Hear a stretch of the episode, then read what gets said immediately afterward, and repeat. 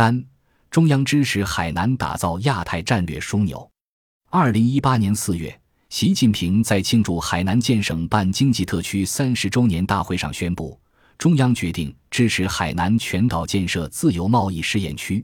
支持海南探索推进中国特色自由贸易港建设。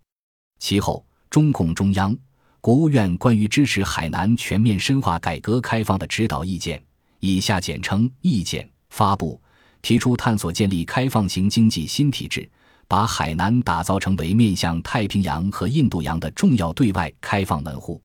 这些举措将海南战略升级到了全新高度，凸显中国统筹内外两个大局的战略意图。